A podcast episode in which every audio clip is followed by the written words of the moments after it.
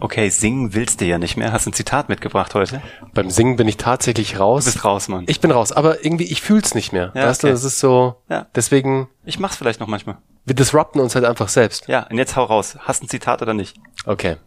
Also, haltet euch fest, halt du dich besser fest. Ich sitze, Uwe. Mann. Ich, ich halte mich Halt am Barstuhl fest, fest. halt dich am Sitz fest. Also, vergiss B2B, vergiss B2C. Es geht um H2H. Ein echter Bernhard Karlhammer. Yes. Das ist dein Zitat, gell? Mhm. Was zur Hölle ist H2H? Human to human. Wie kommst du drauf? Ich komme da drauf, weil man verfolgt's wirklich zurzeit krass.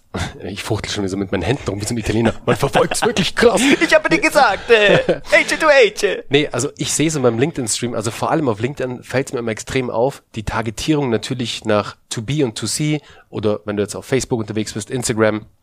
Und die Leute vergessen einfach immer, dass hinter einem To B auch ein To C steckt. Und andersrum genauso. Ein To C kauft dir auch vielleicht ähm, Business-Dienstleistungen ein. Und andersrum natürlich auch. Deswegen ist nicht To, to B oder To C, es ist To H. Also Age to Age. Es geht immer um Geschäfte zwischen Menschen. Das ist total richtig. Und ich glaube auch, das ist auch die Frage, die uns immer wieder gestellt wird, ähm, ob der Funnel und der, ähm, der Sales Cycle zwischen B2B und B2C anders ist. Und ja, das stimmt. Also der Funnel per se ist, ein- ist ein- den definierst du ein bisschen anders und designst ihn anders, aber der Sales Cycle ist ja wahrscheinlich ein anderer. Ne? Also Ja. es ist ja tatsächlich so, dass B2B ein längerer Sales Cycle ist, weil man aber auch in der Regel keine Ahnung, also wenn ich eine große Fernsehproduktion als Fernsehproduzent verkauft habe, dann ging es da immer so ab 500.000 Euro bis hoch zu zweieinhalb Millionen pro Projekt. Die geben sich nicht ganz so schnell aus wie ähm, ein Online-Kurs für 29,90 Euro, den ist du halt als Mitnahme nimmst, ne? Oder irgendwie im Supermarkt eine Banane, die du mal mitnimmst. Ja. Ist natürlich ein anderer Sales-Cycle. Aber die psychologischen Trigger und die Storytelling-Techniken und die Content-Marketing-Techniken, die generell, auch wenn du es bezahlst, die, die generell die Marketing- und Werbetechniken sind exakt die gleichen, weil du kommunizierst ja nicht mit einer Betonwand, wo ein Logo dranhängt, gell? sondern du kommunizierst ja mit einem Einkäufer, der natürlich auf harten Hund machen muss, was ja auch sein Job ist und was auch richtig ist, aber der ist natürlich, wenn er nach Hause geht, genauso der Thomas mit zwei Kindern und Ehefrau und den gleichen Sorgen und der will noch zum Sport gehen und noch ein bisschen Mountainbike fahren und hat ein Fable für seinen Napoleon-Grill, keine Ahnung, wie mir das jetzt einfällt, aber den, den triggerst du natürlich mit den gleichen Sachen. Ja, die Ansprache ist vielleicht ein bisschen anders. Der Aufbau von dem Funnel, von der Landingpage etc. pp. ist vielleicht etwas anders, aber am Ende geht es immer darum, dass du einen Menschen überzeugen möchtest, dein Produkt, deine Dienstleistung oder was auch immer zu kaufen, zu erstehen. Und klar, der Sales Cycle jetzt to be, der zieht sich, wie du schon sagst, immer ein bisschen länger raus. Da sind meistens auch ein paar mehr Entscheider halt mit involviert. Deswegen dauert halt meistens auch länger, weil es nicht eine Person entscheidet. Es entscheiden dann mehrere meistens. Und bei einem To-C, also bei einem Endkunden, geht es natürlich schneller, weil der Endkunde halt einfach entscheidet. Ja. Aber am Ende ist es immer ein Mensch, der dahinter steckt. Und darum soll es in der heutigen Folge ähm, einfach gehen. Es sind Menschen, mit denen du sprichst, für denen du das Marketing aufbaust, für denen du dein Storytelling aufbaust. Es ist immer ein Mensch. Weißt du, was mir auch immer wieder auffällt? Ähm, ganz häufig habe ich das Gefühl, dass Selbstständige, Schrägstrich, Unternehmer, auch Mittelständler, sich gerne hinter einer Company ja nicht verstecken, aber so ein bisschen so in Sicherheit ducken. So gerade in der Außenwahrnehmung.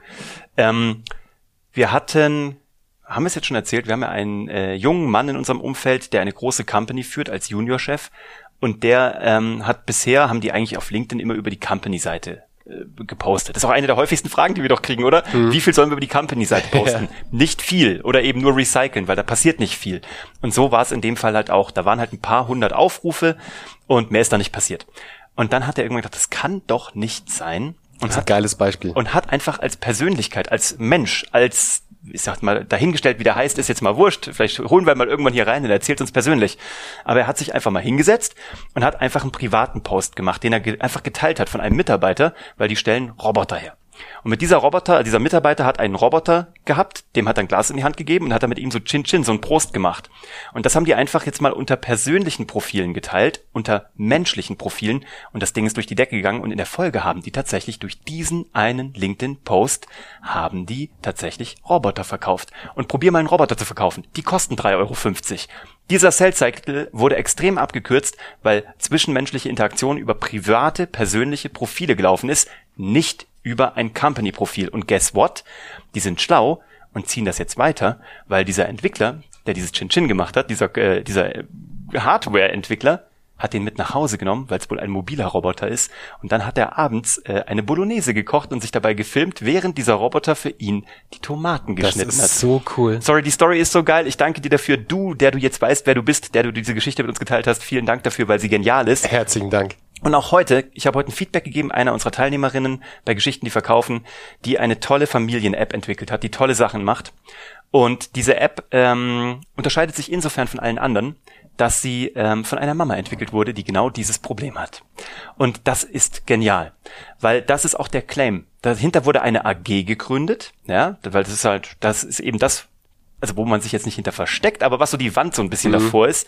Und ich habe ihr heute auch als Feedback gegeben, sie ist eine großartige Unternehmerin. Ich habe gesagt, stell dich bitte mehr in den Mittelpunkt. Du bist Woman in Tech, du bist Female Empowerment, du bist eine Mama. Und der Claim von euch muss eigentlich sein, das ein, die einzige Lösung, die von einer Mama entwickelt wurde. Und das finde ich sick. Und dann bist du nämlich bei H2H. Und du willst nicht von der AG kaufen, sondern du willst von der Mama kaufen. Amen. Amen. Habt einen tollen Start in die neue Woche. Wir haben euch gar nicht begrüßt, oder? Also schön, dass ihr dabei wart. Wie immer, wie, wie immer einfach voll rein. Aber so muss es sein. Sieben Minuten. Ja, perfekt. Ist Mann, doch super. Habt einen schönen Sonntag. Lasst euch es gut gehen und denkt dran, nehmt jetzt mal die, die nächsten Hages, die euch so in die äh, Arme fallen, so nehmt die in den Arm, genießt das Wochenende und wir sehen uns nächste Woche. Ciao. Ciao.